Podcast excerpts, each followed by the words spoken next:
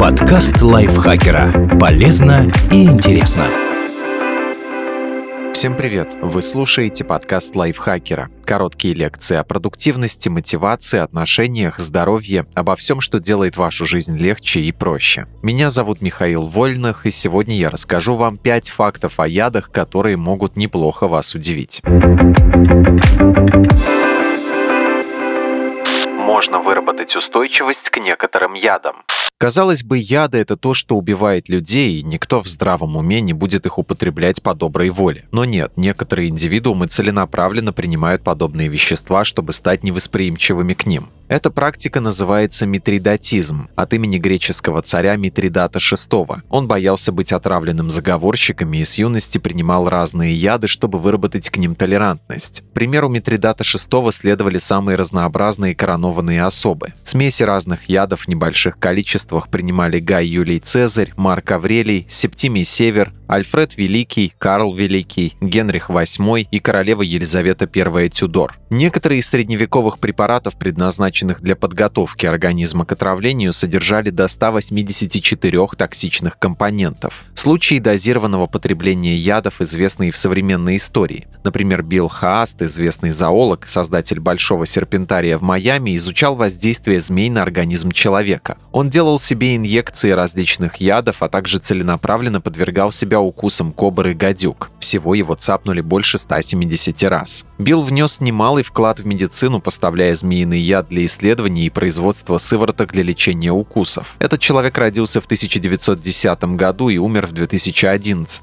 немного не дожив до 101 года. Действительно ли человек может стать неуязвимым для отравы? Отчасти, но далеко не для всей. Метаболическую толерантность можно развить только к некоторым биологически сложным типам ядов, на которые способна реагировать иммунная система. А вот к небиологическим токсичным веществам нет. Многие из них, тяжелые металлы, плавиковая кислота, цианиды или оксид мышьяка, накапливаются в организме при регулярном потреблении и медленно убивают экспериментатора. В Индии в древности существовали ядовитые женщины. В разные времена митридатизм практиковали по всему миру. Например, в Индии в 300-х годах до нашей эры отбирали красивых девушек и с ранней юности держали их на особой диете из смертоносных растений и грибов. Называли их вишаканьями, буквально ядовитая дева. Считалось, что из-за отравы все телесные жидкости этих несчастных становятся токсичными. И если подослать такую профессионалку к своему врагу, чтобы она соблазнила его, то после ночи с ней он умрет. Более реалистично мыслящие историки полагали, что вишакани не убивали мужчин своими интимными выделениями, а банально угощали их отравленным вином. Впервые ядовитые женщины упоминаются в древнеиндийском трактате о государственном управлении Артхашастра, написанном Чанакией, советником и премьер-министром первого императора государства Маурьев Чандрагупты. Эти ассасинки якобы убили последнего правителя династии Шишунага Калашока. Некоторые животные делают себя ядовитыми. Индийцы со своими вишаканиями пытались переизобрести то, что природа придумала уже давным-давно. Некоторые животные, птицы и рыбы, не умея выделять отравляющие вещества с рождения, делают себя ядовитыми с помощью специальной диеты. Например, знаменитая рыба фугу, печень которой содержит смертельный тетрадотоксин, изначально не токсична но она становится такой, питаясь ядовитыми морскими звездами и моллюсками. Те содержат в себе бактерии вида альтерамонос, которые выделяют токсин в процессе своей жизнедеятельности. Они приживаются в организме фугу и выделяют защищающий ее яд. Если же рыбу вырастить в аквариуме, ядовитой она не будет. Но гурманы искусственно выращенных особей не едят. Фугу уважают не за вкусовые качества, а за чувство риска. Другой пример – разноцветные лягушки-древолазы, множество видов которых обитают в джунглях Южной Америки. Их яд содержит батрахотоксин, вызывающий аритмию сердца и паралич дыхания. Некоторые из этих амфибий ядовиты настолько, что даже простое прикосновение к ним может убить человека. Токсин проникает в кровь через слизистую оболочку или мелкие трещинки на коже. При этом от природы древолазы не ядовиты, но они поедают особенных токсичных насекомых и членистоногих, например, панцирных клещей. Поэтому владельцы террариумов, которые часто держат древолазов из-за их красивой внешности и способности издавать длинные тонкие трели, могут брать своих питомцев в руки без опаски. А еще на свете существуют ядовитые птицы, например, дроздовая мухоловка, она же петоху, живущая в лесах Новой Гвинеи и Индонезии. Этот родственник воробья поедает жуков вида корезины пулькра, отчего в его коже и перьях накапливается все тот же батрахотоксин, что и у лягушек-древолазов. Из-за этого прикосновение к птице может вызвать остановку сердца.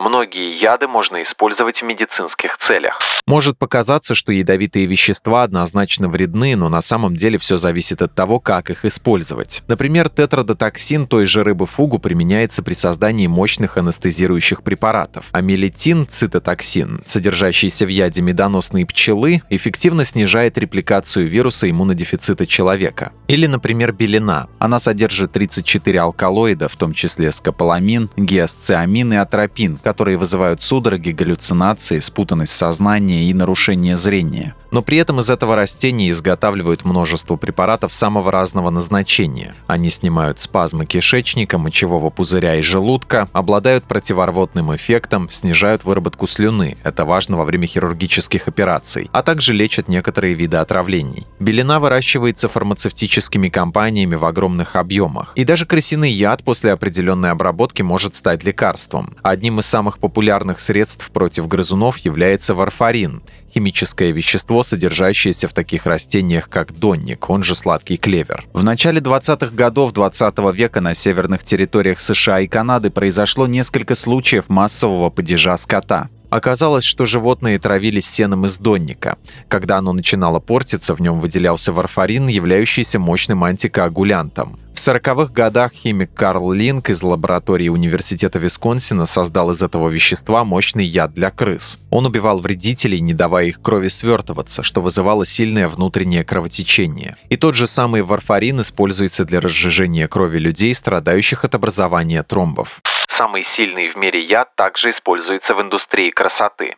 Речь об атулотоксине, который уступает только короткоживущим альфа-излучающим радионуклидам, актинию-225 и астату. Его вырабатывают бактерии Clostridium botulinum. Они обитают повсюду в почве нашей планеты, но размножаться и производить смертоносный токсин способны только в нейтральной, некислой и анаэробной среде, то есть в условиях полного отсутствия кислорода. Чаще всего ботулотоксин встречается в домашних консервах, не прошедших должную стерилизацию и копченых либо ферментированных блюдах с низкой кислотностью или недостаточно просоленных. Само слово ботулотоксин происходит от латинского ботулус – колбаса. Первым в истории этот яд описал доктор Юстинус Кернер, расследовавший произошедшее в 1793 году в немецкой деревне Вильдбад массовое отравление. Шестеро человек умерли, поев несвежей домашней колбасы. Вслед за этим случаем последовали другие смерти, так что власти в 1802 году даже были вынуждены временно запретить готовить этот продукт. В современной пищевой промышленности в соленья, консервы и копчения, хранящиеся в банках и упаковках без кислорода, специально добавляют уксус, лимонную или молочную кислоту или лимонный сок, чтобы нейтрализовать колостридиум ботулинум. Если же пренебречь этой предосторожностью, последствия будут печальными. При попадании в организм с пищей ботулотоксин вызывает нарушение в работе черепных нервов, скелетной мускулатуры и нервных центров сердца. Затем наступает паралич дыхательной мускулатуры и сердечной мышцы, и отравившийся умирает от нехватки кислорода в тканях. В 20 веке из ботулотоксина изготавливали боевые отравляющие вещества, в частности аэрозоль XR. Вдыхание его вызывало смерть от удушья в течение следующих трех суток. Но при этом тот же ботулотоксин, известный под торговой маркой Botox, используется в эстетической медицине. Микродозы вещества, вкалываемые в кожу лица, способствуют ее разглаживанию и устранению морщин. Правда, если ботулотоксин будет введен не в ту группу мышц, это может привести к параличу лицевого нерва. Кстати, близкий родственник бактерии Clostridium botulinum под названием Clostridium titani вырабатывает второй по мощности после ботулотоксина органический яд, вызывающий столбняк.